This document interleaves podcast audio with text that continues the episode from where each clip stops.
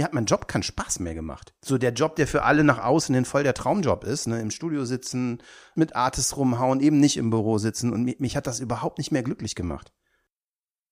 Ich bin ein exekutionsbehinderter Visionär, was ein ziemlicher Fluch ist, weil ich kann Dinge einfach nicht fertig machen und Dinge, die ich verstehe, langweilen mich und das verhindert, dass ich in die Tiefe gehe.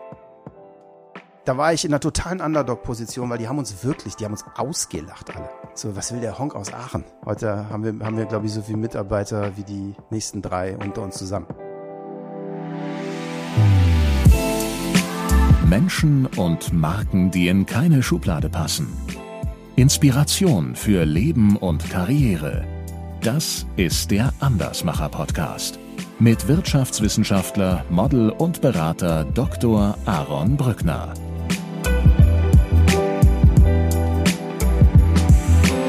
Alex, herzlich willkommen im Andersmacher Podcast. Ich habe gelesen, du liest viel. Ich lese viel und gerne, ja. Du liest viel und gerne. Was ist denn so das letzte Buch, was dich so, was dich so richtig geflasht hat? Was mich so richtig, oh, ich habe mich an viele Bücher geflasht. Also im, im, im Non, ich lese hauptsächlich eher so Fachbücher und Businessbücher. Ich fange mal mit dem Non-Business-Bereich ein. Die Drei-Sonnen-Trilogie. Okay, noch nie gehört. Was ist das? Oh, von einem chinesischen Autor, Autor Chichin, ich, ich muss gucken, wie er heißt. Ich muss gucken, wie er heißt. Ist ein, äh, heißt Three Body Problem auf Englisch oder das, das Drei-Sonnen-Problem ist ein äh, Science-Fiction äh, Trilogie. Ganz großartig geschrieben, äh, sehr sehr spannend, Fiktion und Wahrheit verwoben und nebenbei ein, ein ganz tiefer Blick in 2000 Jahre chinesische Kultur. Und äh, Sachbücher? Non-Fiction? Non-Fiction. Extreme Ownership von Jocko Willink. Mhm. Definitiv ein Buch, das mich extrem geflasht hat. Weil es mir am, weil, gerade weil es mir am Anfang so unglaublich fern war. Das ist ein Buch geschrieben von einem Ex-Navy SEAL, äh, der mehr oder minder darüber schreibt, wie er in der Schlacht von Raqqa irgendwie sein, sein, sein Zielteam halb lebendig nach Haus gebracht hat. Und das ist so sehr, sehr, sehr weit weg von meinem persönlichen Wertehorizont. Ich bin eher äh, Ex-Punk und Zivi vom Lifestyle her. und äh, wenn man so mich immer fragt, ich spiele nie Polizist, ich will immer der Verbrecher sein. und ähm, da war, ich fand das aber unfassbar spannend, weil er so, naja, das Buch fängt an und du denkst so, Alter, das kannst du dir nicht reinziehen, so dieses ganze, äh, wie viele Leute hat er abgeschossen und keine Ahnung was. Ähm, aber wenn man, wenn man, ich, ich bin, ich bin unglaublicher Freund, mich Situationen, die mir fremd sind, auszusetzen und habe mich irgendwie gezwungen, dieses Buch zu lesen, weil ich dachte, okay, komm, äh, das ist ganz spannend. Und was er dann tut, ist, dass er so so so so Battle Tactics auf Business Sachen appliziert. Mhm. Und er hat eben so eine Grundidee von von Extreme Ownership nach dem Motto, ich bin's schuld und kein anderer. Und diese Idee, die ist unglaublich mächtig. So dieses so so e egal was an Scheiße läuft, egal mit wie viel Vollpfosten du in deinem Leben umgeben bist, so so diese Extreme Ownership Idee bringt dich raus aus so einer Opferrolle immer in eine Doer-Rolle, weil nicht der andere, du bist nicht abhängig von dem anderen, der Scheiße baut, sondern du hast es entweder nicht verstanden, es ihm zu erklären, oder hättest es wissen können und hast es trotzdem gehen lassen. Und und das ist eine ganz ganz kräftige Idee, die mir im Business und im Leben sehr viel die Augen geöffnet hat. Mhm. Wir finden ja heute heraus, inwiefern dir das gelingt, diese Extreme Ownership für dein Leben zu übernehmen. Und auch dieses Gespräch äh, möchte ich mit meinem Steckbrief beginnen. Dein Name? Alex Jacobi oder voll im äh, Jan Alexander Jacobi steht im Ausweis.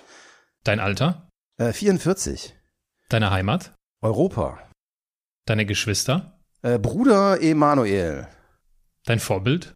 Äh, Elon Musk, weil ich es unfassbar feier, dass der Typ einfach nur zum Mars will.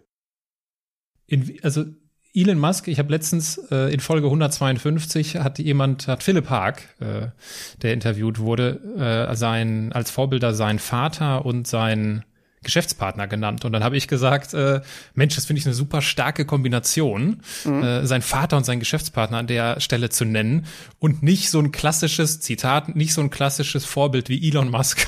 Ja, es ist, es ist mir manchmal auch unangenehm, aber irgendwie, irgendwie feiere ich das total, was der tut. Man muss sich ja, man, man, man braucht ja Vorbilder, zu denen man äh, ich, ich glaube, ich glaube, die, die, die, die, die absolute Top-Level-Unerreichbarkeit oder erreich, schwere Erreichbarkeit ist das, was ich als was mich an einem Vorbild sehr reizt. Hm. hast, kennst du die Podcast-Interviews mit Joe Rogan und Elon Musk? Ah, natürlich. Okay, ja, dann, dann, dann spreche ich gerade definitiv mit einem echten Elon Musk-Fan. Weil ich finde, da merkt man richtig, da findet man richtig heraus, wie der tickt, der Typ. Ja, also Fan ist jetzt auch übertrieben. Ich bin jetzt, ich würde, ich muss jetzt nicht hingehen und ein Autogramm von dem haben. Aber, aber was ich einfach sehr, sehr, sehr cool finde, ist diese unglaublich straighte Geschichte zu sagen, okay, ich will zum Mars, ich brauche ein, ich brauche ein Auto, das ohne Sauer, das also ohne Verbrenner fährt. Ich muss da einen Tunnel bohren, ich muss da irgendwie hinkommen. Äh, ich brauche eine Stromerzeugung und äh, irgendwann muss ich die, die Menschen mit den Maschinen verbinden. Und das Lustige ist, dass das einfach alles zusammenpasst. Das ist so großartig. Ja. Letzte Quizfrage bei Elon Musk. Äh, wie heißt sein, wie heißt sein Kind? Wie heißt sein ich Sohn? Ich kann es nicht aussprechen, dieser Weir Weirdo-Name. Ja, er hat definitiv einen an der Waffel und äh, ich verstehe auch nicht, wie man sein Kind so nennen kann. Aber. Nee, ich auch nicht. Ich kann es mir auch definitiv nicht merken. Stellen wir uns vor, Alex, äh, du sitzt abends an einer Hotelbar. Mhm. Was würdest du trinken? Das ist, eine, das ist eine gute Frage. Ich, ich würde jetzt sagen, ich bin, ich bin ja äh, Genießer, gern essen gehen. Vielleicht würde ich einen total geilen Bourbon trinken. Äh, wobei realistischerweise wäre ich wahrscheinlich, weil ich oft unterwegs bin, doch eher beim alkoholfreien Weizen, weil du kannst nicht jeden Tag reisen und dir jeden Tag einen Bourbon reinziehen. Soll, ist auf Dauer nicht geil. Das heißt, je, nach, je nachdem, wahrscheinlich wäre es eher das alkoholfreie Weizen. Stellen wir uns vor, ich säße auch zufällig an dieser Bar ja. Und äh, würde möglicherweise einen Ingwertee trinken. Und wir würden irgendwie ins Gespräch kommen, würden uns unterhalten und würden versuchen, den Namen des Kindes von Elon Musk auszusprechen. Mhm. Ähm, ich würde dich da mit Sicherheit irgendwann fragen, Mensch, Alex, bist ja äh, super netter Typ hier. Was machst du denn so beruflich? Was mache ich beruflich? Was mache ich beruflich? Ähm, also ich mache Audiokommunikation und ähm, Audiokommunikation auf ganz viele verschiedene Ebenen. Ich kombiniere Liebe und Daten, weil mich treibt total an und ich bin total interessiert an dem kreativen Cyborg. Mhm. Und den baue ich. Also ich baue, baue, bastel an der Symbiose von Menschen und Maschinen äh, auf dem Fachgebiet Audio. Wenn ich das richtig gelesen habe, sind das ja, manifestiert sich das in drei Firmen? Im Moment ja. Und was sind das, äh, was sind das so für Kunden, mit denen ihr da arbeitet? Ähm, ganz unterschiedlich. Also wir, wir, wir haben drei Firmen. Ne? Die erste ist Wunder Voices. Das ist vom Workflow und für den Kunden erstmal ein ganz normales Production-Business. Ne? Also wo du eben vertonst in 50 Sprachen. Ähm, viel, viel Konsumgüterhersteller. Also sehr viel äh, Business-to-Consumer-Werbung. Äh, weiß ich nicht, wir machen sowas wie die Podcasts für die Lufthansa. Ähm, alle möglichen, äh, äh, alle möglichen Konsumgüterhersteller, Fernsehwerbung, äh, Filme vertonen und all sowas. Aber da ist eben die Idee, da kommt ein Konzept rein äh, und da kommt eine gut klingende Audiodatei raus und dazwischen ist ganz viel Technologie, das merkt aber keiner. Mhm. Und, und dann haben wir eine, eine äh, zweite Firma, Sonarbird, die ist im Prinzip eine Podcast-Produktionssoftware, die im Browser funktioniert, aber mit der, mit der Idee, dass wir diesen gesamten Workflow von ich rede in mein Mikrofon, bis es kommt aus deinem Spotify raus, komplett in einer App abbilden und du eben nichts anderes als ein USB-Mikro brauchst, um das zu machen. Und dann mit einem Fokus auf große Companies. Das heißt, ich interessiere mich total dafür, wie kann ich auch wieder in dieser Creative Cyborg-Idee, wie kann ich zum Beispiel Zeitungsverlage enablen, dieses Wissen, was sie überall haben, so dieses lokale Wissen, in Audio zu transformieren, dass sie eben nicht anfangen, nur so, so Crime-Podcasts zu bauen, sondern mal anfangen, ihre echte Kernkompetenz, ne, gerade bei Lokalzeitungen, das, was so wirklich vor Ort passiert und wirklich jeden und nicht nur irgendwie den, den, den jungen Hipster, der sowieso weiß, wie man podcastet, mitzunehmen, sondern wirklich jeden mitzunehmen. Und das machen wir mit Sonarbird und wo wir eben, es ist ein bisschen, es ist die Creative Suite für Audioproduktion im mhm. Browser. Und was daran so irre spannend ist, ist, ist, wie wir da hingekommen sind. Wir haben nämlich irgendwann gemerkt, vor, vor ein paar Jahren, dass ich dachte, äh, naja, wir sind total im Eimer. Ich habe angefangen, mich sehr viel mit KI zu beschäftigen und ähm, habe so eine Prediction gemacht, dass wir 2021 äh, als Konkurrenten nicht irgendwelche Mitbewerber haben, sondern tatsächlich so Robo-Voices von, von Google und Amazon und so. Und dann haben wir damals wirklich den, die Idee gefasst, so oh mein Gott, scheiße, wir werden abgeschafft, wir müssen jetzt irgendwas tun. Und dann war der, war da tatsächlich der, der erste Schritt zu sagen, ja, wenn, wenn wir schon abgeschafft werden, dann sollten wir doch diejenigen sein, die die Software schreiben. Die, dann schreiben wir die Software selber, die uns abschafft. Und äh, dann haben wir wirklich angefangen, vier, fünf Jahre lang unser gesamtes Know-how in äh, wilde APIs zu coden. Und ähm, daraus ist dann unter anderem Sonarbird entstanden auf der einen Seite, wo wir eben unsere gesamten Produktionsgeschichten automatisieren. Soweit es geht. Ähm, ganz neue Rollen für uns finden. Nämlich so, dass ich war ja auch mal Tonmeister früher, wo man eben früher wirklich selber geschnibbelt hat. Ist man heute derjenige, der die Algorithmen tunt, die man schnibbelt. Und rausgekommen ist eine zweite Firma, und die heißt With Love and Data. Mhm. Und die, also im Prinzip dann die dritte jetzt, und die kümmert sich ganz einfach um die Digitalisierung von Bauchgefühl. Das ist ein ganz spannendes Thema, weil als kreativer Mensch nutzt du dein Bauchgefühl. Und das ist auch total gut, weil das ist ein, das ist ein unglaublich geiler Prozessor und du, du kriegst so schnelle, gute Antworten für komplexe Fragestellungen von deinem Bauchgefühl, dass du sie nie rational umsetzen könntest. Und wenn du so, wenn du, wenn du kreativ bist und in einem Kreativberuf arbeitest, dann nutzt du ganz viel dein Bauchgefühl, um, um, um zu entscheiden, ob was gut oder schlecht ist. Mhm. Du hast nur ein Problem. An der Stelle, wo dein Bauchgefühl vorbei ist, kannst du nicht mehr arbeiten. Ich gebe dir ein Beispiel. Ich bin totaler Hafti-Fan. So, äh, ich kann irgendein Commercial bauen, kann einen Beat von Hafti reinlegen, feier das Ding total ab und denk so, das ist geil, das ist echt, das rockt, das müssen wir machen. Und äh, es gibt viele Menschen auf der Welt, die feiern den jetzt nicht ganz so sehr. Und meine ganze Freude und meine ganze Begeisterung dafür, die ist total für den Eimer und ich muss auf einmal mein Ratio einschalten und mir sagen, aber stopp mal, die mögen das doch nicht. Und in der Sekunde, wo ich das tue, verlasse ich die Tugend eines guten Kreativen weil ich auf einmal anfange, zu, äh, so, so rationales Reasoning zu betreiben, warum denn was gut ist und auf einmal nicht mehr mit guten Entscheidungen, sondern mit Hypothesen arbeite. Und äh, was mich total interessiert, ist zu lernen, wie andere Menschen emotional Dinge empfinden, das zu digitalisieren und dann meine Ideen nicht an meinem Bauchgefühl, sondern an diesem mit dem Bauchgefühl der anderen trainierten Algorithmus zu schärfen. Mhm. Und das ist eine unfassbar spannende Geschichte. Ja, ich merke schon, wenn wir da so in der Bar sitzen, dann äh, vor allem jetzt aus der Rolle des Podcasters, hätte ich da zahlreiche, zahlreiche Rückfragen, wie das genau äh, funktioniert. Aber stellen wir uns vor, auf der anderen Seite der Bar hm? würde Jay-Z in den Raum kommen. Oh mein Gott, dann wäre ich wie ein Fanboy und wüsste nicht mehr, würde ich quietschen, glaube ich. Wie, was würdest du, also Jay-Z setzt sich an die Bar, bestellt einen Drink und du würdest dich dazu entscheiden, ihn anzusprechen. Was würdest du ihn fragen? Ich glaube, ich würde für Ehrfurcht sitzen und äh, irgendeinen Scheiß stammeln. Ganz ehrlich, ich bin so ein großer Jay-Z. Was würde ich ihn fragen? Ähm, ich glaube, ich würde einen Schwank aus seinem Leben hören wollen. Vielleicht habe ich so ein tolles Bild von ihm, dass ich wahrscheinlich total enttäuscht wäre nach dem Gespräch, weil der auch nur ein ganz normaler Mensch ist. Äh, aber es ist definitiv eins meiner ganz großen Idole. Äh, weil ich ihn einfach, äh, ja, ich, ich, als, als Musiker schätze ich ihn unfassbar, als Unternehmer mindestens genauso unfassbar und der ist für mich ein ganz, ganz, ganz, ganz großer Künstler. Also, keine Ahnung. Wahrscheinlich wäre ich in einem wirklich ziemlich peinlichen Fanboy-Mode. wie, wie viel, wie viel Jay-Z steckte denn in dem siebenjährigen Alex? Äh, lustigerweise Jay-Z, wie viel, äh, gar, gar nichts. Ich glaube, ich komme ich komm aus einer völlig anderen Ecke und ähm, ich komme aus einem, äh, in dem, wie viel Jay-Z steckte mir drin? Ähm, der Entrepreneur steckte schon drin.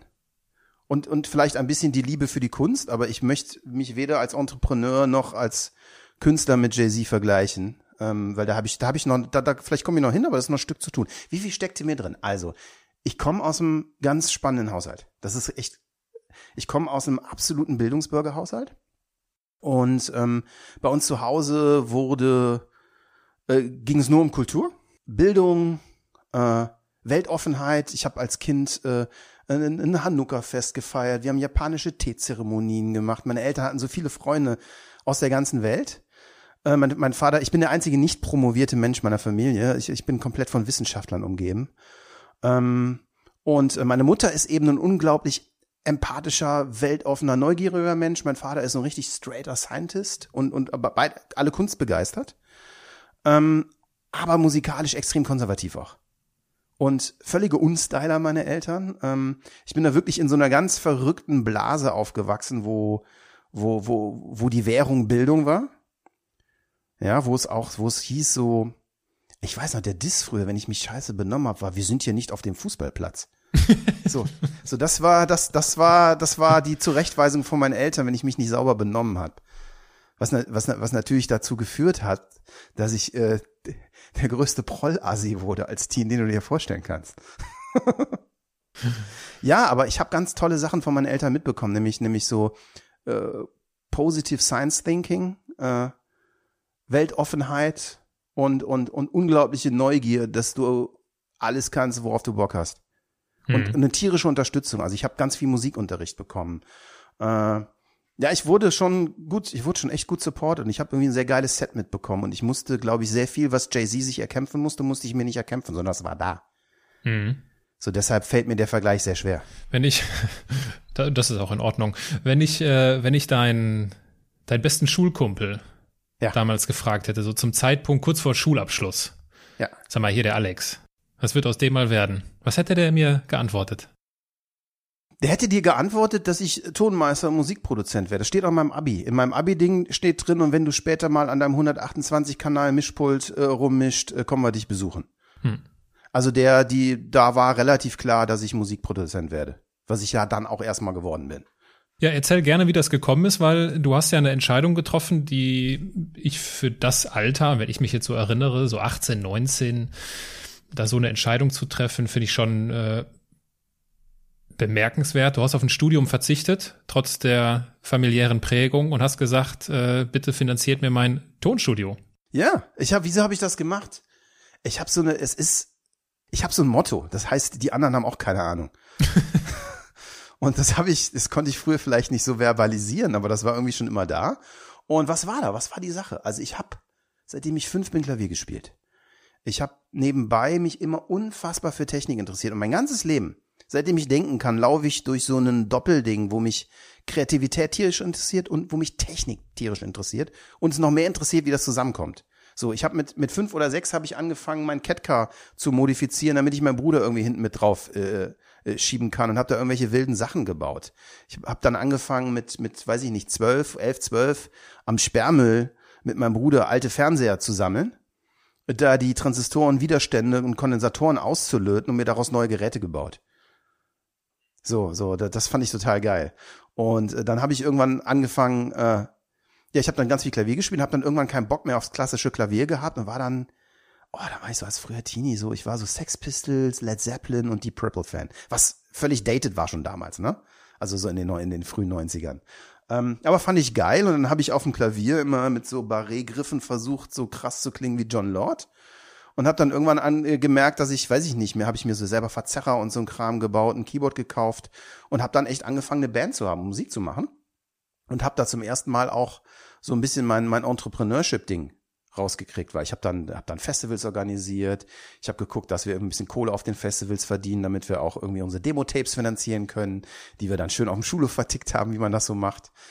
Ähm, ja, und das ging dann immer weiter und dann hatte ich wiederum äh, ja, extremes Glück auch durch, mein, durch, durch, durch meine Herkunft und den Haushalt, meine Eltern, weil mein Vater hat so als Hobby immer auf Vernissagen so Öffnungsreden gehalten. Und deshalb war der mit, mit sehr vielen Künstlern so connected. Und einer dieser Künstler äh, war bei uns irgendwie zum Abendessen und äh, meinte so, ja, hör mal, ich kenne jemanden, du willst Musik machen, ich, ich, ich, ich gebe dir mal den Money. Würselner, Manfred Leuchter, mein erster großer Mentor ähm, seines Zeichens Produzent von Reinhard May. Mhm. Ähm, ähm, selber ganz, ganz großer Musiker von Weltrang, wirklich. Und ähm, der hat ein Studio hier in Aachen gehabt und äh, da hat äh, Peter Hodiamond, hieß er der Künstler, ähm, ja, da hat er uns connected und dann habe ich so mit 15, 16 beim Money im Tonstudio so ein klassisches zweiwöchiges Schülerpraktikum gemacht. Fand das total geil und habe dann mit den Jungs immer Kontakt gehalten. Und äh, nach dem Abi habe ich mir gesagt, okay, ich habe ich hab zwei, ich hab zwei potenzielle Paths. Der eine war Physik studieren, weil mich das tierisch interessiert hat. Und der andere war irgendwie nächster Dr. Dre werden und mal gucken, dass du im Tonstudio landest. Und dann bin ich einfach zu Money gegangen und habe gesagt, Money, ich habe jetzt Abi, äh, was ist jetzt? Also ich habe jetzt Zeit. Und meinte, ja, komm vorbei. Und dann bin ich vorbeigekommen. Und dann haben die mir so eine kleine Ecke eingerichtet, einfach so, und, weil ich habe auch nicht gearbeitet oder so, ne? Also ich hatte jetzt keinen Arbeitsvertrag, sondern bin einfach rein, habe so eine kleine Ecke zum Basteln bekommen und äh, hab Money hat mich so richtig äh, gementort. Und äh, irgendwann war mir völlig klar, ich will das machen. Und äh, das war so ein bisschen wahrscheinlich auch Naivität drin, aber ich fand das, Ich fand das super mit Money. Ich habe gemerkt, also Money hat mich unglaublich gefördert. Wir sind, wir, wir verstehen uns heute noch total gut und, und, und haben auch noch regelmäßig Kontakt. Und irgendwann war mir völlig klar, das, von dem kann ich richtig was lernen. Ne? Mhm. Weil der ist, weil der ist ja auch hier in Aachen, der, der war hier in Aachen der einzige Mensch, äh, Champions League Mensch in diesem Job, den es gab, weil das ist totale Diaspora hier. So was, was, was, was, was Kunst und Musikszene angeht. Hier geht gar nichts. Also es, war, es gab Leute, es gab sein Kompagnon war äh, Gitarrist, Manfred Holländer hieß der und es gab Ina Deta hier. Und ja, und, und das war aber dieselbe Clique so. Naja, und dann bin ich eben in diese Clique gerutscht und äh, habe irgendwann gemerkt, hey, ich will das wirklich machen und habe gemerkt, dass ich beim unfassbar viel von Money lernen kann und habe einfach für mich entschieden, dass ich von Money viel lerne, viel mehr lerne als von so einer blöden Uni. Wo ich dann irgendwie, keine Ahnung, noch, noch irgendwelche, äh, hätte ich wieder ein halbes Jahr lang klassisch Klavier lernen müssen und die einzige Uni, die mich so ein bisschen interessiert hätte, wäre äh, Berkeley gewesen. Äh, das ist so, war so damals die Musikuni per se. Da habe ich aber auch für mich gemerkt, dass ich da wahrscheinlich nicht gut genug als Instrumentalist war. Mhm. Also ich bin, kein Keyboarder und Pianist von Weltrang, um es mal vorsichtig zu sagen. Also ich kann schon spielen und ich habe auch viel gespielt und ich habe auch in Bands gespielt und ich habe auch, wie gesagt, ich habe mein Geld damit verdient zu produzieren. Aber ich bin jetzt nicht derjenige, der total geskillt auf dem Instrument ist, sondern ich war schon immer der Tech. Ich habe immer schon Computer, Sequenzer, alles Mögliche gemeinsam verwendet. Und dann bin ich zu meinen Eltern gegangen und habe gesagt, hört mal, da kam wieder der Entrepreneur raus. ähm, mein Bruder Lito ist ein Spitzname. Der Lito, der studiert. Wisst ihr, was euch das kosten wird? Habt ihr das vorgerechnet, wie viel das kosten würde, wenn der irgendwie sein, sein, der hat auch Physik studiert, äh, sein Physikstudium bis, zu, bis zum, äh, bis zur Promotion macht. Und dann gesagt, pass auf, ich habe einen guten Deal für euch. Äh, ich, ich weiß, dass ich das machen will. Ähm, ich weiß, dass ich das auch hier bei, hier beim Money machen will. Aber ich will das ein bisschen selbstständig machen. Ich will, ich will unabhängig sein. Ich will nicht von irgendwem abhängig sein. Und ich will jetzt mein eigenes Equipment. Und dann habe ich, hab ich mir geguckt, was ich brauche. Und das waren dann eben, das waren glaube ich 35.000 Mark. Ich habe dann einen Apple 9600 für 20.000 Mark gekauft. Und, und dann noch so ein paar, paar Synthesizer und Sampler. Und dann habe ich, glaube ich, muss, ich muss meinen Vater ein Vierteljahr lang belabern. Äh, aber der hat das ernst genommen, weil ich hatte das Riesenglück, dass sein Vater ein sehr, sehr, sehr umtriebiger Kunstmäzen war und Musikmäzen war. Und wirklich so Leute wie Paul Badoros-Koda und Alfred Brendel, das sind so die ganz, ganz, ganz großen später in der Klassikszene geworden. So Alfred Brendel ist nach wie, ich weiß gar nicht, ob er noch lebt, aber wenn er noch lebt, ist er einer der, der, der, der, der wichtigsten Pianisten, die leben. Und so aus dem Background komme ich und deshalb war, und deshalb sage ich, ich habe so unfassbar Glück gehabt, dass meine Eltern in Kunst und Kultur exakt denselben Wert wie in Wissenschaft gesehen haben.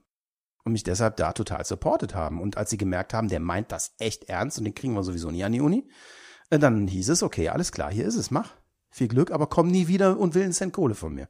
Hm. Du hast eben das so gegenübergestellt. Auf der einen Seite dein Interesse oder diese, diese Leidenschaft für Kreativität und auf der anderen Seite ja. diese Technikaffinität. Ja. Inwiefern sind das zwei unterschiedliche Dinge? Weil für mich ist das, ich kann das gar nicht getrennt sehen, Technik und Kreativität. Ähm, ja, das ist eine gute Frage. Für mich ist das auch nicht. Also sagen wir mal so, es gibt noch was anderes. Du hast Emotionalität und Rationalität, so System mhm. One und System Two Thinking. Ähm, der der Prozess, der der der Prozess in der Physik und der Prozess in in Elektronik und der Prozess im Tonstudio ist ein total rationaler. Du hast einen Signalfluss, du hast ein Mikrofon und in der Kunst hast du eben irrationale Prozesse. Mhm. So, ähm, ähm, und es ist sehr viel, irrationale Prozesse sind ja sehr oft unterbewusste System, Entschuldigung, und unterbewusste System-One-Prozesse und rationale Prozesse sind eben sehr häufig logische Prozesse. Und, und der Punkt, wo das zusammenkommt, das ist immer das, was mich so interessiert hat. So, ich bin, bin ja auch, ich, ich, ich versuche mal zu erzählen, ich bin ein, ich bin ein exekutionsbehinderter Visionär. Was, was, was ein ziemlicher Fluch ist, weil ich kann Dinge einfach nicht fertig machen und Dinge, die ich verstehe, langweilen mich und das verhindert, dass ich in die Tiefe gehe. So, und das heißt, ähm, ich bin also weder ein besonders geiler Pianist oder Keyboarder geworden, noch bin ich der beste Tonmeister der Welt geworden. Ich habe aber ein Talent entwickelt, an diesem Interface, wo die beiden zusammentreffen, die Sachen, da richtig gut zu sein. Mhm. So, ich kann Dinge gut miteinander verbinden. Auf, auf den Exekutionsbehinderten Vision näher äh, komme ich definitiv noch zu sprechen. Das ist mir nämlich in der Vorbereitung schon aufgefallen, diese äh, Formulierung. äh, das, äh, da lohnt es sich, äh, länger drauf rumzukauen. Äh, du hast dann dein, du hast dann gestartet, hast angefangen, Musik zu produzieren und ich vermute mal auch äh, die volle Bandbreite. Ich glaube nicht, dass man da dann irgendwie so die Auswahl hat, ich produziere nur dieses Musikgenre und nichts nee. anderes, ne, sondern alles. Nee. Äh, und du wirst auch mit vielen unterschiedlichen Künstlern zusammengearbeitet haben. Reinhard May ist ja eben gefallen als Name. Ähm, bei welcher Zusammenarbeit mit welchem Künstler oder welcher Künstlerin, wenn du das so Revue passieren lässt, die vielleicht alle auch in ihrer Welt sehr erfolgreich waren, bei welchem dieser Künstler oder dieser Künstlerin hast du denn am meisten über das Leben gelernt? Oh, keine Ahnung. Also es ist schwer, das ist schwer zu beantworten, weil die, die Arbeit im Studio und die Arbeit, wenn du in so einem Team mit so einem Künstler machst, ist so total anders. Na, also die Außenwahrnehmung, wie Künstler sind und wie sich Künstler geben und die Arbeit von innen ist ähm, extrem unterschiedlich. Das heißt, ich habe so gemerkt, je bekannter und größer die Künstler waren, umso entspannter war die Arbeit. Mhm. So das Einzige, was wirklich, wirklich anstrengend war, waren so die Möchtegern-Sternchen, die einen auf dicke Hose gemacht haben und die nicht verstanden haben, dass man den Terror aus dem Studio außerhalb macht, wenn die Presse da ist und nicht drin, wenn alle weg sind. Äh, während wirklich das Gros der Leute und der richtig geilen Leute ganz normale, ganz harte Handwerker sind. Was habe ich gelernt? Ähm, also ich kann zum Beispiel sagen, was ich vom Reinhard gelernt habe, ist, dass es einen, dass erst die Kombination aus seinem Genie und seinem, seiner ganzen Kreativität und seiner, seiner einmaligen Art und Weise Geschichten zu erzählen, erst funktioniert, wenn du es kombinierst mit einer ganz starken Handwerkerdisziplin. Also der Reinhard ist jemand, der wirklich knallhart sich hinsetzt und sagt, ich schreibe jetzt mal ein paar Lieder und dann schreibt er die Texte. Und dann sind werden die Texte, dann wartet er so lange, bis die Texte fertig sind. Und dann fängt er an, die Musik zu schreiben. Und dann kommt er ins Studio. Und ähm, wir haben dann, wir haben dann tatsächlich auch relativ früh äh, digital produziert. Das heißt, wir sind mal ganz früh immer in die ganz fetten Studios gefahren und irgendwann hatten wir da alle keinen Bock mehr drauf. Und dann haben wir in einer Wohnung im Aachener Ostviertel diese Platten produziert, nämlich da, wo Manfred damals gewohnt hat.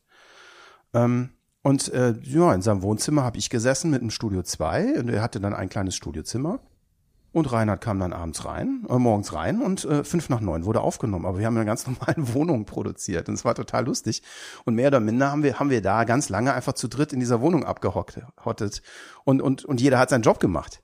Und äh, was ich da eben extrem gesehen habe, Reinhard hat sich genauso hingesetzt, unfassbar diszipliniert und einfach seinen Job gemacht. Hm. Und nicht irgendwie einer auf dicke Hose und äh, ich bin der Künstler, bring mir mal einen Kaffee. So gar nicht, sondern wirklich einfach seinen Job gemacht, äh, alle respektiert und ja, was habe ich gelernt? Es gibt noch, es gab eine Szene, wenn wir dann, äh, wir sind dann immer die letzten Wochen immer in große Studios gefahren, so nach Berlin zum Beispiel. Und der ist ja schon wirklich prominent. Und dann hast du oft so Tage, wo die Presse kommt und das sind für, für uns waren das immer sehr, sehr anstrengende Wochen, weil so die, die wenn der Sack zugeht für eine Platte und du weißt ganz genau, das Ding ist in sechs Wochen auf Platz eins in den Charts und es wird von echt vielen Leuten gehört, dann willst du echt keine Scheiße bauen. Erst recht nicht, wenn du so jung und, und, und, und ambitioniert bist wie ich. Ne, ich, ich, ne, ich, war, ich, ne, ich bin, war dann der Tonmeister und musste eben gucken, dass das gut klingt. Und wir haben tierisch gearbeitet, tierisch lang auch gearbeitet.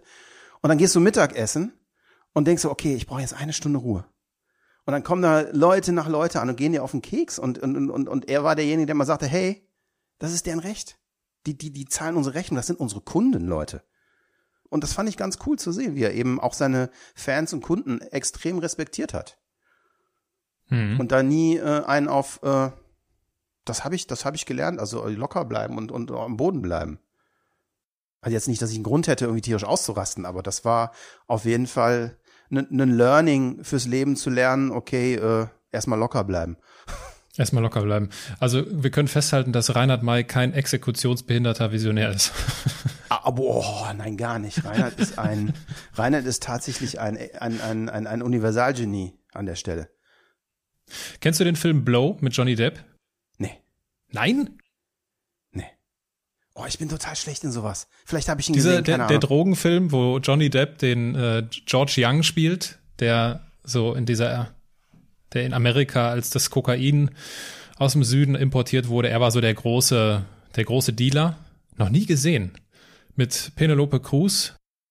Nee, ich glaube nicht. Nee? Ich bin, ich bin so und also ich, ich bin so, bin so äh, sehr avid Netflix-Gucker aber eher so mal nach einer stressigen Woche einfach vier, fünf Stunden äh, Hirn, Hirn wegdröhnen. Ja, der Film ist schon was, 2004, glaube ich, oder so ist der Film, glaube ich. Nee. Ne? Also, Okay. Habe ich nicht gesehen. Ich bin, Ja, okay. bin ich, ich bin so so ungebildet, was Film was Filmografie angeht. Der, also das ist das ist gar nicht schlimm. Äh, Ich, worauf ich hinaus möchte, ist in der Vorbereitung auf äh, unser Gespräch ist mir eine Aussage von dir aufgefallen und das hat mich an den Film erinnert. Also in dem Film George Young, das ist halt so der aufstrebendste Drogendealer und äh, wird stinkreich, hat so viel Geld, also es ist so ein bisschen so Pablo Escobar in Amerika gewesen, ja, äh, wusste überhaupt nicht mal wohin mit dem ganzen Geld und äh, landet letztendlich natürlich im Knast, verliert alles, verliert Frau, äh, Tochter hat will keinen Kontakt mehr mit ihm und so weiter und so fort. Und der Film endet äh, und also ein großartiger Film so vom vom schauspielerischen her, weil Johnny Depp da äh, auf auf Hochleistung ist. Ähm, und er sagt ganz am Ende etwas, einer der letzten Sätze in diesem Film. Er sagt, äh, ich übersetze es kurz, äh, mein, mein Ehrgeiz hat mein Talent über far exceeded. Wie sagt man das? Ja, ja, ja, äh, übertroffen. Übertroffen, Ja, ja übertroffen. Das, willkommen in meinem Leben. So, genau. Zumindest in meinem alten. So, und genau, das, und das habe ich, äh, also du, ich, ich habe mich auf dich vorbereitet und da musste ich irgendwie an diesen Film denken, weil diese, diese Aussage von, von George Young oder Johnny Depp, die ist bei mir Ja. auch hängen geblieben. So diese, so diese Angst, die ich auch manchmal mit mir rumtrage, so entspricht mein Ehrgeiz überhaupt meinem Talent?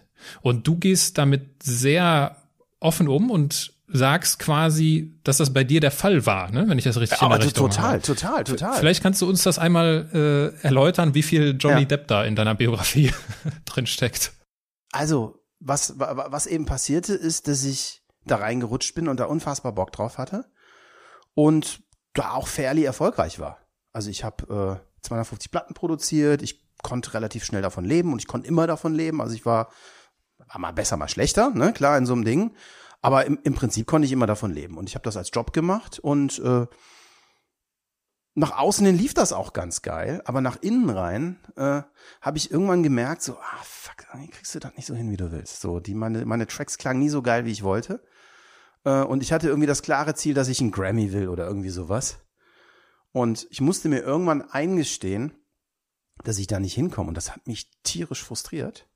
Aber das, das, das Schlimme und das Frustrierende daran war, war, dass ich das nicht wirklich gemerkt habe. Sondern das war so ein ganz, ganz, ganz schleichender Prozess. Ne? Ich habe da immer mehr gemacht und ich habe da immer mehr getan. Und äh, wie gesagt, ich habe ich hab, ich hab mit Ehrgeiz und äh, Kommunikation vieles wettgemacht, was ich dann vielleicht fachlich nicht so, ich, war nicht total schlecht. Ich weiß, ich war so zweite Bundesliga, Mitte zweite Bundesliga, wie so ein Fußballspieler, stuck, mit keiner Chance auf die erste. Zero Chance, aber irgendwie so genug drauf, um in der zweiten rumzudaddeln. So, aber das war nichts, was ich wollte. Ähm, ja, und dann habe ich eben irgendwann immer, immer, immer mehr gemerkt, dass ich da keinen Spaß mehr dran habe. Und dass ich immer frustrierter wurde und dass ich jeden Abend nach Hause kam und merkte, fuck, das klingt schon, also ich, ich hab, mir, hat, mir, mir, mir hat mein Job keinen Spaß mehr gemacht so der Job, der für alle nach außen hin voll der Traumjob ist, ne, im Studio sitzen, äh, mit mit Artists rumhauen, eben nicht im Büro sitzen und mich, mich hat das überhaupt nicht mehr glücklich gemacht. Und äh, da habe ich irgendwann die Entscheidung mehr oder minder getroffen, was auch nicht so ein Tag war, sondern habe mich dann irgendwie umorientiert, habe dann gemerkt, so ich habe auch keinen Bock mehr auf, auf, auf Musik produzieren, weil es ist eben, was du gesagt hast, wenn du Musik produzierst, produzierst du produzierst du ja nicht deine eigene. Ja. So, sondern, sondern, sondern du produzierst die Sachen, die zahlen. Und ich hatte mit tollen Leuten zusammengearbeitet. Und das Verrückte ist, wenn du mit wirklich guten Leuten zusammenarbeitest, ist es auch ziemlich Wurst, was du produzierst. Also dann ist ja das, weißt du, der Arzt, da bist du wie so ein Arzt. Hm. So, der freut sich, der freut sich auch an einer, an einer, an einer, an einer, an einer übelriechenden Krankheit. Dem ist völlig egal, ob der Typ jetzt ein Manager ist, der die hat oder so, ne? Sondern da ist so die fachliche Freude da. So, die hast du als Tonmeister auch die fachliche Freude. Und ich meine, und, und ich weiß nicht, solange man da irgendwie keinen, äh, keinen Andrea Bergschlager machen muss, ist das, ist das ein erträglicher Job, der auch Spaß machen kann. Mhm. Ähm, und ja, aber, irgend, und, aber irgendwann war die Luft, da war einfach die Luft raus und die, die, die ganze Motivation war weg und der ganze enthusiastische Alex, der voll losgeht und die Sachen feiert, war weg. Und dann habe ich irgendwie angefangen, mich umzuorientieren und habe hab, hab mich so ein bisschen vom Musikbusiness getrennt, weil, weil es noch so eine andere Sache gab. Du arbeitest einfach, wenn du Musik machst, immer an der Kante. Ne, du arbeitest immer an einem Punkt, wo du drei, vier Monate an einem Album, an der Platte arbeitest. Äh, Die Leute haben alle viel zu große Ideen und viel zu wenig Geld. Und äh, die meisten CDs und Platten sind nach zwei, drei Wochen richtig geil und werden dann nochmal zwei Monate richtig tot produziert, bis sie, mhm. bis sie irgendwie belangloser Quatsch werden. Und das ist so oft passiert und das hat mir einfach keinen Spaß mehr gemacht. Und ich wollte auch mal wieder schnelle Erfolgserlebnisse haben. Ja, und dann bin ich ein bisschen in Richtung Werbung gegangen. Hatte ich auch gedacht, so komm, äh, brauchst du keine 200 Spuren mehr, nimmst ein bisschen Sprache auf und sowas. Und äh, ja, habe angefangen, Werbung zu produzieren. Aber bevor es soweit kommt, musst du ja erstmal, musst du das ja erstmal aushalten, diese, diese Erkenntnis, Okay, mein, ich habe das erst viel später. Nee, pass auf, ich habe das erst viel später. Das war keine Erkenntnis. Okay. Das war, das war intuitiv und schleichend. Und äh, ich, ich, ich, ich kann mich heute noch an den Tag erinnern, wo ich gelernt habe, es zu benennen. Erzähl von, erzähl von dem Tag. das war total crazy. Ich war mit einer alten Freundin von mir Mittagessen. Ähm, die ist Linguistin und, und, und auch psychologisch ziemlich fit. Und die sagt, die zeigte mir so eine Art, kennst du Meyer-Briggs-Test? So 16personalities.com. Ja, noch nicht gemacht, aber ja. Ja, pass auf, und wir saßen, wir saßen beim Mittagessen und irgendwie meint die, gab die mir ihr Handy, sag hier, Alter, mach mal. So, dann musst du so 50 Fragen beantworten. Und ich habe das durchgelesen und ich dachte so, ey, da haben die mich hier mein Leben lang gestalkt. Das ist ja, ich meine, das ist, das ist ein bisschen wie ein Horoskop, ne? Ja. Aber es ist, es ist wirklich, es ist revealing. Und da sind mir so Dinge wie Schuppen von den Augen gefallen. Und da habe ich gemerkt, warum das damals mit der Musik nicht geklappt hat. Ich, mir fehlt nämlich die Fähigkeit, so in die Tiefe zu gehen, mich so tief damit zu beschäftigen, äh, dass ich, dass ich zur Meisterschaft bringe. Und ähm, es war nicht so, es, es war einfach so, ich weiß nicht, ob es ein intuitives Aufgeben war, ich kann es dir nicht sagen. Es war nicht eine, so eine irre rationale Entscheidung, ich mache nie wieder Musik. Sondern es war einfach so ein, oh, irgendwie da keinen Bock drauf, mal gucken, wie das ist. Und das fing dann an, richtig Spaß zu machen als ich auf einmal äh, Mitarbeiter hatte. Und irgendwann habe ich gemerkt, dass ich gar nicht alles selber machen muss. Und das hat sich total falsch angefühlt. Also, das kam sich, das kam mir wie unfassbar unehrliche Arbeit und Cheating vor.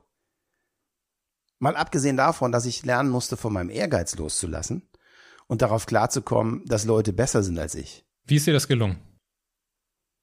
Äh, das ist eine gute Frage. Ich glaube, ich glaube, ich glaube, da muss ich einen bis heute unfassbar geschätzten Kollegen, der bis heute mit, mit mir zusammenarbeitet, äh, Jan, schöne Grüße an Filfi, äh, Jan sagen, der das wirklich von mir übernommen hat. Und das ist ein ganz bemerkenswerter Mensch, der einfach mit einer unglaublich stoischen Ruhe. Äh, ich kenne keinen Menschen, der so viel Ruhe ausstrahlt und der das einfach stoisch mit Ruhe ertragen hat und durchge der hat das einfach durchgezogen mit mir. Und da bin ich bis heute sehr, sehr dankbar für. Und das ist, das, das ist, äh, der hat, der hat mich einfach ertragen, glaube ich. so, und äh, weil er, weil er, ich, ich weiß auch nicht warum. Also äh, er ist heute 50 mal besser, als ich es jemals hätte sein können, leitet mein ganzes Engineering-Team ähm, mit, mit voller Leute, die besser sind als ich. Und, und heute, er, und ich glaube, er war, er war zum ersten Mal derjenige, der mir auch gezeigt hat, wie geil das für mich ist, wenn jemand besser ist als ich. Aber ohne mich, äh, der ist, ich, ich glaube vielleicht, er, er ist nie in eine Competition gegangen. Mhm. Also ich weiß nicht, er ist so, ja, es war, war, war, war, war ganz wichtig in meiner Entwicklung. Äh, und es war wahrscheinlich nicht einfach für ihn, aber irgendwie, irgendwie, irgendwie hat er es gemacht. Wir müssen ihn mal fragen eigentlich. irgendwie hat er es gemacht. Ähm, und das Learning, das war super. Ich stelle mir das schwierig vor. Also du kommst aus einem Haushalt, der sehr ambitioniert ist. Ja? Ja, klar. So. Total. Und jetzt stellst du irgendwann fest, auch wenn das, das habe ich verstanden, das ist schleichend und du stellst irgendwie fest, okay, nee, irgendwie, das, das müsste besser sein und ich bin da nicht gut genug für und Grammy kann ich mir sowieso in die Haare schmieren. Das wird nichts mehr und Dr. Dre und Jay-Z auf Wiedersehen. Ähm, wie, wie ist es, wie ist es dir gelungen, da quasi in eine andere Richtung zu fahren, ohne dass dein Selbstwert leidet. Indem ich eine neue Aufgabe gefunden habe. Ich habe eine, ich habe eine Gabe. Ich habe eine Gabe, ich habe die Freude an Neuem. Und ich habe, ich ziehe eine unglaubliche Freude und Energie aus Change-Prozessen. Und bin von einem unglaublichen Optimismus in Change-Prozessen äh, irgendwie äh, erfüllt. Und das hat mir irre geholfen. Ich habe dann eine neue Aufgabe gefunden, die ich, die ich dann in der Sekunde viel spannender fand. Ne, ich habe dann angefangen, ein Sales-Team aufzubauen. Und ich habe dann angefangen, wir haben dann angefangen, vor allem was ganz spannend war, wir haben dann angefangen, eine Web-Application zu bauen, was, was wirklich 2010 für ein Tonstudio irgendwie kein, kein normaler Business-Move war, so, sondern schon wirklich, wirklich skurril. Ne, aber ich habe dann damals gesehen, dass wir, wir haben dann, ich hab, du hast dann eben Sprachaufnahmen gemacht. Ich habe dann irgendwann gedacht, das kann ja nicht sein, dass die irgendwie in der Stunde so viel verdienen wie ich in der Woche. Something wrong about that. Und dann habe ich angefangen, diesen ganzen Markt zu studieren und habe gemerkt, dass ich dieses ganze Business Model, wie das funktioniere, total bescheuert finde. Und habe dann meine, äh, die anderen haben auch keine Ahnung, Mentalität rausgeholt und habe gesagt, ey, ich mache das jetzt mal ganz anders. Ich zeige denen jetzt mal, wie das geht. Und äh, das hat das verrückt ist, das hat ein bisschen funktioniert. so, also was ich eben damals für mich gesehen habe, war, dass es so ein Business Model gab, wo sozusagen äh, Studios immer Lieferanten eingekauft haben und die hatten immer so Abrechenmodelle, wo die sozusagen, weiß ich nicht, so 20 Prozent draufgeschlagen haben, das weitergegeben haben und waren natürlich super daran interessiert, dass sie möglichst mit teuren Lieferanten arbeiten. Und ich hatte so das Gefühl, dass das so in, überhaupt gar nicht im Einklang mit Kunden steht, die vielleicht äh, nicht unbedingt immer die meiste Kohle ausgeben wollen. So, das heißt, ich hatte irgendwie das Gefühl, dass das Business Model nicht mehr, dass, dass, dass du, dass man so ein bisschen auf zwei Hochzeiten tanzt, weißt du, dass das Business Model eigentlich oder ich muss kurz ausholen, ich bin total, also ich bin unglaublich interessiert dran, Win-Win-Situationen zu stricken. Und äh, ich fand es irgendwie sehr schwierig, Win-Win-Situationen zu stricken, wenn ich allen Parteien gleich verpflichtet bin. Wenn ich einerseits möglichst viel teuer einkaufe, um mehr zu verdienen, äh, viel schlauer wäre doch, wenn ich versuche, für das Budget des Kunden die mit Abstand beste Lösung zu finden, an der ich am meisten verdiene und der Kunde trotzdem Spaß hat. Und das war die Idee hinter, hinter, hinter, hinter dieser Wundervoices-Geschichte. Dann haben wir eben angefangen zu sagen, ach, weißt du was, dann lass uns mal eine, äh, äh lass uns doch mal sowas wie so ein Online-Shop, so ein Casting-Online-Shop bauen, mit der simplen Idee, boah, ist das geil, dann machen die Kunden die Arbeit, dann müssen wir die gar nicht immer raussuchen. Dann machen die das und dann zahlen die auch noch dafür, boah, ist das cool. Und dann habe ich wirklich zwei Kumpels gehabt, die haben, der eine, der eine hatte so ein Framework in PHP selber geschrieben, der andere war so ein Musiker und Designer. Und, und die, die meinten dann, ja komm, dann bauen wir die in sechs Wochen, ist kein Thema. Das war dann ein halbes Jahr später, war dann diese Plattform fertig. Wir haben dann erst ein Backend gebaut und wir, wir wussten alles gar nicht, was das ist, ne? Äh, aber wir haben, wir haben tatsächlich ein CRM-System gebaut. Und äh, wir haben angefangen, das total digital zu denken, aber nicht, weil wir so digitalisiert und so hipster waren. Ich glaube, das Wort, wenn es das gab, es wurde damals nicht verwendet, sondern da kam dann so ein bisschen mein, mein, mein, mein Science-Background auch rein. Das war einfach der einzige Weg, wie ich mir vorstellen konnte, überhaupt dieses Problem zu lösen. Also das war jetzt auch nicht besonders kreativ und das war jetzt auch nicht besonders visionär oder so. Es war, das war zumindest nicht visionär gemeint, sondern das war irgendwie so das Naheliegendste. Ja, komm, scheiß doch, da müssen wir da eben, da müssen die Jungs halt eben coden. So, bevor ich den ganzen Scheiß machen muss. So, das war eher so von Faulheit getrieben. Und da passierte was total Krankes. Dann, dann haben wir diese Webseite gebaut und dann erinnere ich mich noch, wo ich äh, auch da schon zum Jan meinte, da, da ist mein Tonmeisterkollege da. So, Alter, das ist die zweite Anfrage diese Woche und wir, wir haben noch nichts dafür getan. Das ist ja, das ist ja wie passives Einkommen. Natürlich nicht ganz so, ne? Aber, und das war, das Ganze war zu einer Zeit, als du, als du Links für einen Euro kaufen konntest und das Sinn gemacht hat. Mhm. Ne, und dann, dann, dann, dann kam eben, und dann, dann kam so richtig meine Competition, weil dann war das nächste Thema SEO, in das ich mich eingebaggelt habe. Und da habe ich gesagt, so Leute, jetzt werde ich einen SEO-Krieg mit euch gewinnen. Und äh, ich war in einer super Situation. Ich fühle mich extrem wohl in, in Underdog-Position. Das ist das, das ist mein, mein absoluter Sweet Spot, ist, wenn ich Underdog bin. Dann performe ich, äh, dann performe ich total gut. Da war ich in einer totalen Underdog-Position, weil die haben uns wirklich, die haben uns ausgelacht alle. So, was will der Honk aus Aachen? also heute, heute haben wir, haben wir, glaube ich, so viele Mitarbeiter wie die nächsten drei unter uns zusammen auf dem, es ist eine sehr kleine Nische, ne? Jetzt muss man sagen, es klingt jetzt wie so Weltmarktführer. Ja. Das ist ein, das ist schon Nischen, Nischen, Nischen-Business. So, so, so Vertonung, ne? Aber, ja, und das war spannend und das war die nächste Aufgabe, die mich so richtig gereizt hat. Und dann kam, weiß ich nicht, dann, dann, dann war auch, dann war so ein Meilenstein, dann haben wir den ersten Kollegen eingestellt, der nur Sales macht und nicht im Tonstudio arbeitet. Das war ein riesengroßer Meilenstein. Und äh, auf einmal hatte ich so eine kleine Company. Das war toll, das war total lustig. Aber wie, wie, wie, wie, wie, wirst du, wie bist du Unternehmer geworden? Also ich kann mir. Ich war es schon immer. Okay, ja, aber so, ich sag mal jetzt mal auch formal, ne? So, das heißt, du hast dann formal dein, dein erst, deine Mitarbeiter, du stellst den ersten Vertriebler ein, so, das, das ist so, mhm. das manifestiert sich dann ja tatsächlich äh, nicht nur so in unserer, in unseren persönlichen Interessen, sondern auch in, in der Realität. Äh, wie, wie wird man Unternehmer, ohne Dinge zu, umsetzen zu können? Also wenn du sagst, hör mal, ich bin äh, Exe Exe Exekutionsbehindert. Ich habe ja nicht unfähig, ich habe gesagt behindert. Aha. Ich, ich, ja gut, aber das ist ja schon, eine starke Einschränkung. Ja, wie, wie, wie wird man Unternehmen, an dem man Dinge umsetzt? Ich kann schon Dinge umsetzen, ich kann sie nur nicht zu Ende bringen.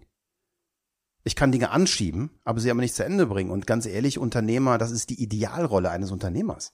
Äh, Problem erkennen, Problem verstehen, Problem delegieren. Und gerade so, wenn du sagst, okay, ich gründe ein Unternehmen und gerade wenn du anfängst zu sagen, okay, und jetzt stelle ich mal jemand für Sales ein, äh, dann, dann kommt das dem Exekutionsbehinderten Visionär unglaublich nahe.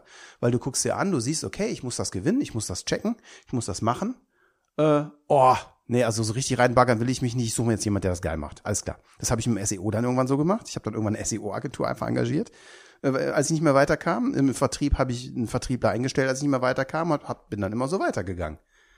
Und ähm, das, deshalb war das, weiß ich nicht, das war, das war aber nie so eine bewusste Entscheidung. Mhm. Also ich habe mich nie hingestellt und gesagt, ich bin ab heute Unternehmer.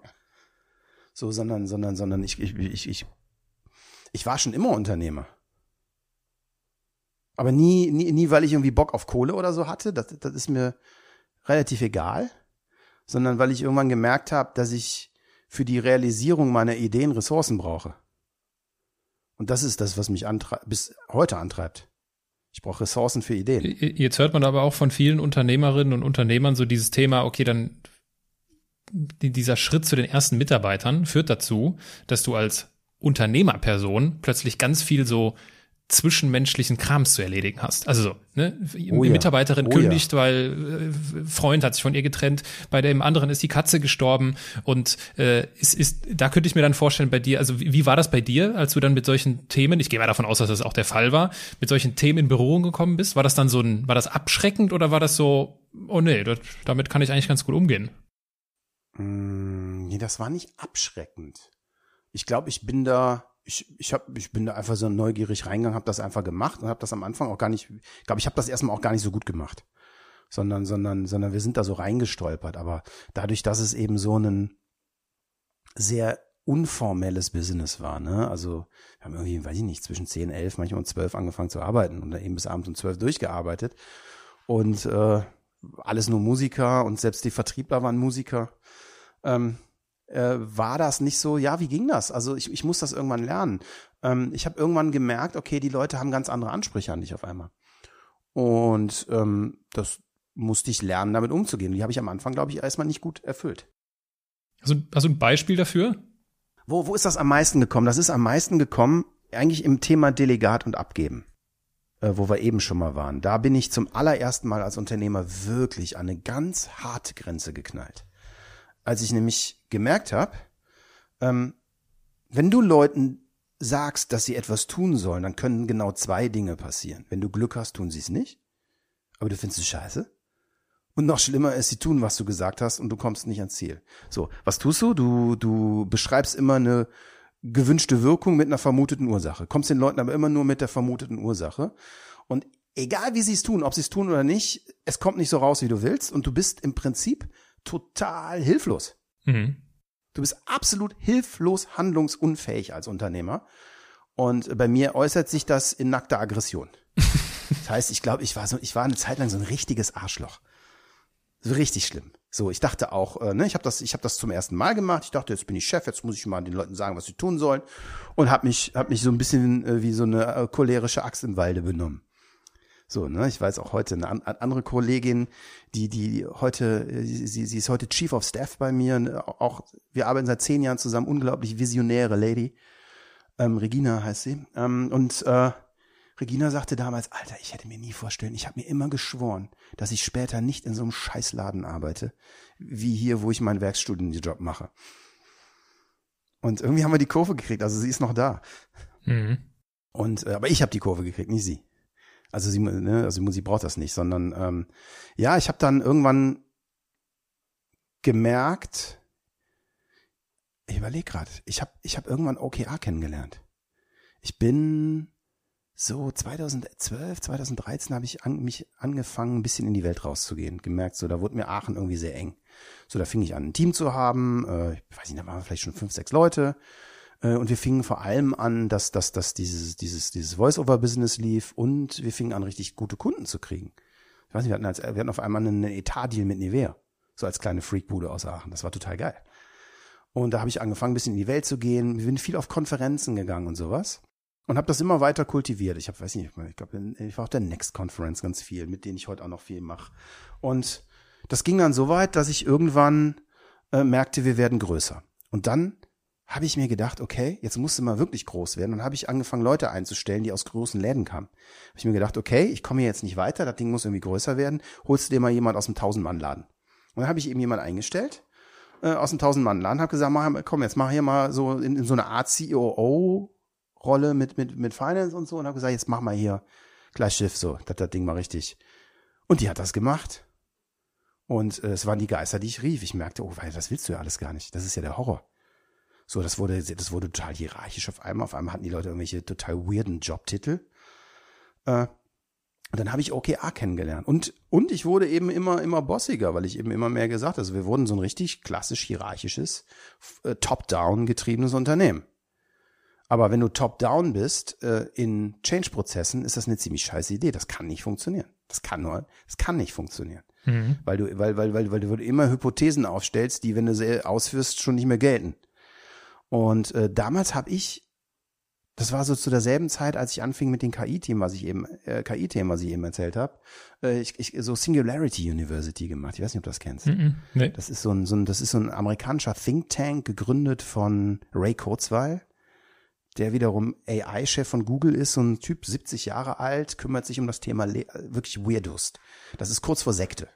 Das ist ein Think Tank, der äh, praktisch äh, damals so Business immer, das war drei Tage Druckbetankung. Ne? Jede Stunde ein, ein Weltklasse-Mensch zu einem Thema wie KI, Cybersecurity, whatever. Naja, und unter anderem ging es auch um Work Culture damals schon da. Also das war, ne, das war, das, das war so sehr Silicon Valley driven. Und da habe ich OKR kennengelernt. Was, was ist das? Vielleicht nochmal der OKR steht für Objective und Key Results. Und OKR ist vielleicht auch, du hast eben nach Büchern gefragt. Ich glaube, für jeden, der in so einer Position hängt, Measure What Matters von John Durr. Ein, ein ganz spannendes Buch. OKR ist eine Art und Weise, sich zu organisieren in der Firma und sich zu alignen. Und die Idee ist, ähm, wie, wie dieses Buch äh, von, von John Durr, Measure What Matters, dass man sozusagen sich vor Augen hält, wo will ich eigentlich hin? Und das Spannende ist, was, was du bei OKR machst, ist, dass du aufhörst, dich anhand rationaler Businessziele zu bewerten, sondern dir Ziele in die Zukunft setzt und misst, wie du auf dem Weg dahin performst. Und zwar und, und zwar auf eine ganz spannende Art und Weise, nämlich so eine sehr achtsame Art und Weise, wo du die Beobachtung, wo du stehst und die Bewertung ob das okay ist, voneinander trennst. Das heißt, du fängst nicht mehr an, einem Sales-Team, mit einem Sales-Team zu sagen, so Leute, zehn Prozent mehr Umsatz diesen Monat, äh, gibt wohl, äh, gibt wohl keine neuen Stellen. Weil dann fangen Leute an, einfach beschissene Prozesse weiter beschissen zu machen, dann bleiben sie alle ein bisschen länger und sind irgendwann ausgebrannt und haben keinen Bock. Wenn du OKA machst, dann denkst du, okay Leute, ähm, Umsatz verdoppeln, äh, gleiches Team. So, also oh, gleiche Ressourcen. Und dann sagen Leute so, sag mal, spinnst du? Das geht doch gar nicht. Und sagst du, ja doch, muss gehen. Und dann, nee, geht nicht. Sagst du, ja doch, aber was, was, was? Und irgendwann, irgendwann fallen so Sätze wie, ja, aber dann müssten wir ja. Mhm. Und dann hast du die To-Do-Liste, was du tun musst. Und dieses aber, aber dann müssten wir ja, ist deine Action-List, die du abarbeitest und dann kommst du da an. Das klingt spannend. Und das ist total spannend. Das heißt, du setzt dir einen Moonshot-Goal, ein Objective. Äh, ja, kein, die, die, die kann voll Purpose sein, die kann aber auch ganz profan sein. Also wir haben ganz oft so, es kann so ein Sales-Team kann make money like shit als Objective haben. Mhm. Und dann ist, dann kommt eine ganz spannende Frage. Wenn ich dich frage, was bedeutet money like shit für dich? Dann ist das vielleicht was anderes als für mich. Und dann ist das vielleicht was ganz anderes als für einen Azubi im ersten Lehrjahr. Weißt du, der Azubi im ersten Lehrjahr sagt, oh, Alter, Alter, 10.000 Euro. Und dann sagst du, ja, 10.000 Euro im Quartal, dann sind wir hier sehr schnell dicht.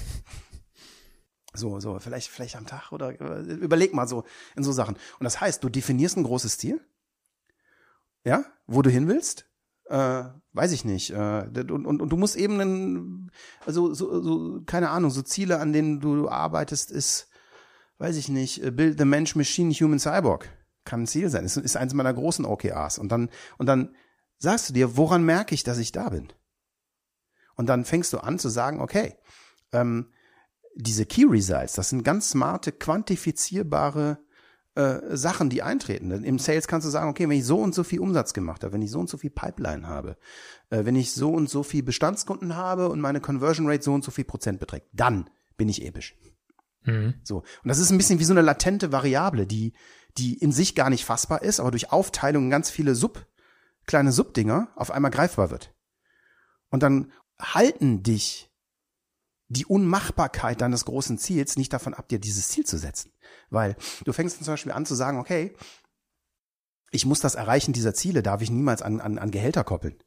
Ja, sonst wird ja, sonst wird ja jede, jede, jeder Innovationswunsch zu einer Gehaltsverhandlung. So, und auf einmal, wenn, auf einmal fangen Leute an, sich nicht zu trauen, innovativ zu denken, weil sie denken, scheiße, wenn ich faile, kriege ich keinen Bonus. So, das heißt, du fängst an, solche Sachen zu machen, voneinander völlig abzutrennen. Ähm, und du fängst an zu sagen, ich habe dieses Ziel und ich will dahin. Und mir ist völlig klar, dass ich das in diesem Quartal nicht schaffe, aber das ändert nichts, dass ich dahin will. Also messe ich, wie weit ich dahin komme. Und wenn ich eben nur zu sieben Prozent da bin, dann muss ich im Quartal weiterarbeiten. Und dann kann ich das Ziel hinterfragen oder nicht. Aber ein, eines unserer großen Ziele war eben damals, äh, dass wir sozusagen eine, eine komplette automatisierte Audio Cloud oder wie auch immer bauen, wo wir eben uns als Ziel gesetzt haben, wir müssen es schaffen, das, was wir von Hand machen, zu algorithmisieren. Und äh, das Ziel haben wir uns gesetzt und nicht erreicht. Und haben es behalten und weiter dran gearbeitet. Und wieder nicht erreicht. Aber wir haben beobachtet, dass wir nicht da sind, aber haben bewertet, oh, gute Fortschritte gemacht. So, und das ist die Magic von OKR. Okay. Also das ist, äh, mir ist mir kommt das von irgendwo, ich weiß nicht mehr in welchem Kontext kommt mir das bekannt vor, aber ich werde mich damit mal auseinandersetzen. Das klingt sehr, äh, klingt sehr aufschlussreich, ehrlich gesagt.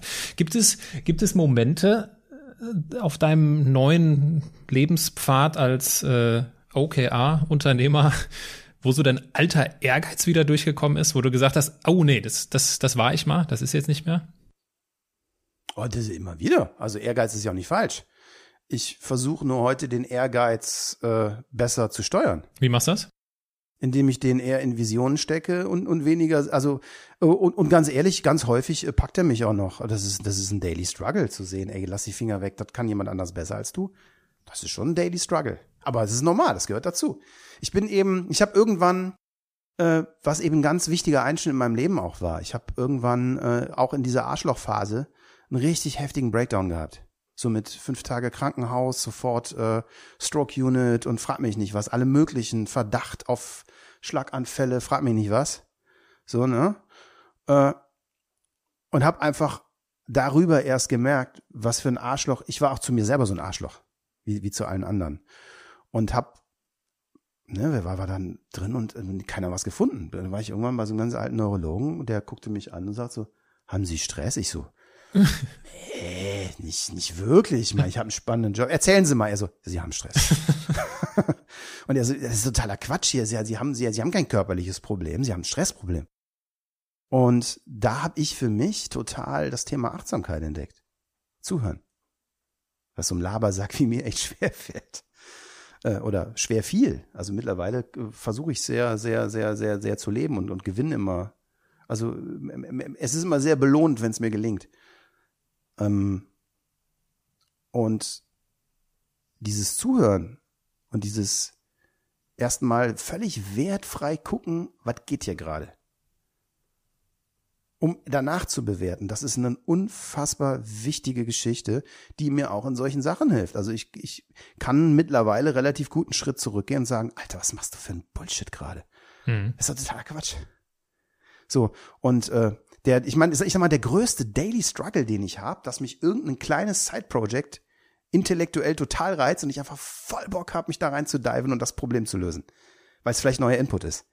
Naja, das ist, da, da kommt wieder dieses Neue durch. Da ne? kommt ja was. Ja, ja, das habe ich, das habe ich ganz oft. Das habe ich ganz oft. Wie, äh, was ich, was ich mich eben schon gefragt habe, wenn du Also es resoniert mit mir, wenn ich jemanden davon erzählen höre, dass er so, dass er neugierig ist. Ja, also mhm. ich glaube, äh, äh, diesen, diesen, diesen Herzschlag trage ich auch in mir. Wie, wie trennst du Neugierde von Naivität? Gar nicht. Gelingt mir mal, gelingt mir nicht. Das, ich trenne das nicht. Ich, das ist völlig, ich bin, ich bin völlig distanzlos, was das angeht. Ähm, das, die, die Dinge liegen nah beieinander. Und das eine, weiß ich nicht, das eine bedingt einander. Äh, Naivität kann, ist, ist, ist ein wertender Begriff für etwas, was eigentlich völlig wertfrei ist. Weil Naivität ist ja erstmal auch eine Sache von Unvoreingenommenheit. Mhm. So. Und äh, ich sag mal so, mit dem Lebensmotto, die anderen haben auch keine Ahnung, ist eine gewisse Naivitätsanteil vorprogrammiert. Ja. Ne? Also das gehört schon dazu, aber es ist, äh, das ist wie es ist. Also du, du, ich bin ja, ich bin, ich, ich bin ja ein Feature-Set, dass es nur ein Paket gibt. Muss ich auch für mich klarkommen. Und äh, das ist ein Vorteil und das ist ein Nachteil. Aber auch da hilft mir OKR wieder, weil ich mir diese Goals setze, weil ich, weil ich für mich gelernt habe, zu jeder Zeit zu definieren, wo will ich eigentlich hin? Und ein Check-in machen kann und mich fragen kann, okay, ist das gerade etwas, was mich zu diesem Ziel bringt, ja oder nein? Und deshalb ist OKR so geil. Ne? Und es ist für noch eine andere Sache unfassbar geil, weil du auf einmal Bottom-up-Thinking arbeitest. Weil es ist nicht nur so, dass ich diese Ziele habe, sondern jeder in der Company hat ein Ziel. Aber der Trick ist nicht, ich sag, du machst das, sondern die Leute sagen von sich, okay, ich trage zu dem Ziel bei. Das heißt, du machst das so 50-50 ungefähr, dass du die Bottom-up, Top, ein paar Top-down äh, hast du immer, keine Ahnung, du brauchst einen gewissen Umsatz, sonst, sonst läuft der Laden nicht. Das, das macht sicherlich Sinn, da Top-down zu machen. Aber du hast eben ganz viel Platz für, für, für, für, für Bottom-up Geschichten und du kannst ganz frei denken. Und du kannst vor allem jedes Gehirn so verwenden, wie es, wie es, wie, wie es gewachsen ist, weil du den Leuten sagst, hey, vielleicht weißt du besser als ich, wie wir an das Ziel kommen, aber mein Job ist die Zieldefinition und nicht das Definieren der Aktionen. Und genauso wie ich, wie das anderen hilft, vielleicht zu verstehen, was ich will, äh, hilft es mir selber auch zu verstehen. Und ich muss mich dann leid, ich muss mich dann manchmal fragen, okay, von all den 70 Dingen, die ich heute tun könnte, äh, welche drei bringen mich denn am ehesten oder welche drei haben das höchste Potenzial, ein Key Result, an dem ich gerade drehen will, zu drehen? Mhm. Und das ändert sich als Unternehmer ja auch manchmal täglich, ne? Also, wenn du sowas wie, wie, wie auf einmal Corona hast. Klar. Äh, das, das, ist eine, das ist eine deftige Aufgabe. Ja.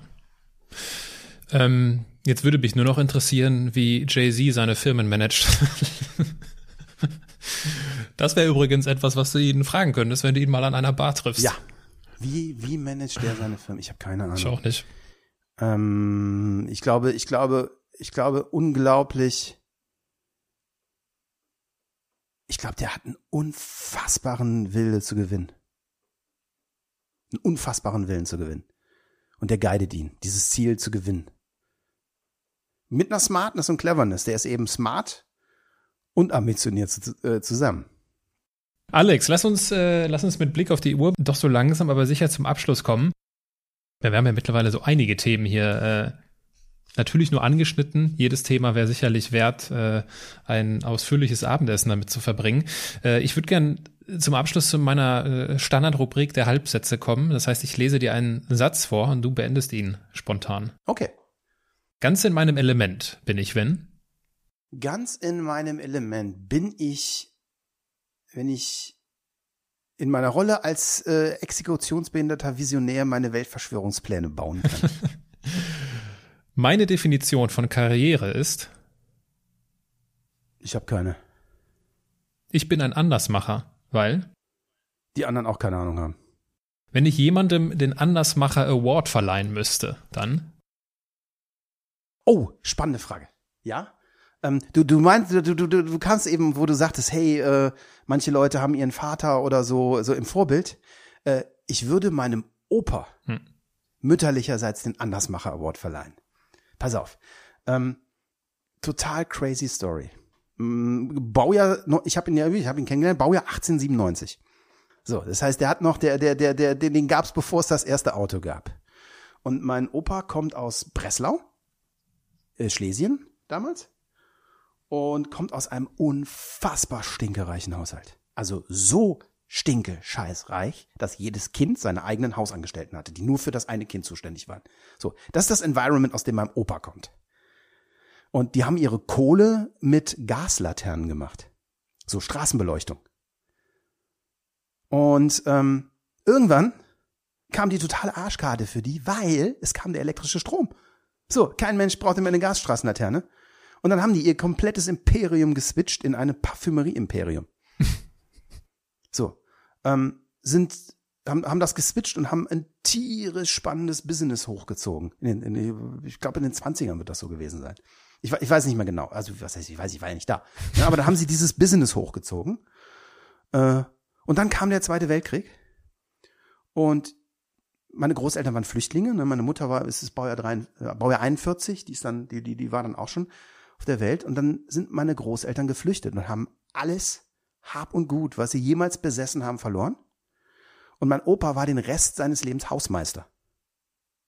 Krass. Und es ist der zufriedenste Mensch, den ich jemals in meinem Leben begegnet bin. Das ist ein Change Manager. Und der kriegt einen Andersmacher Award. Krass, ja. Wie erklärst du dir, dass er diese, diese Zufriedenheit in sich getragen hat?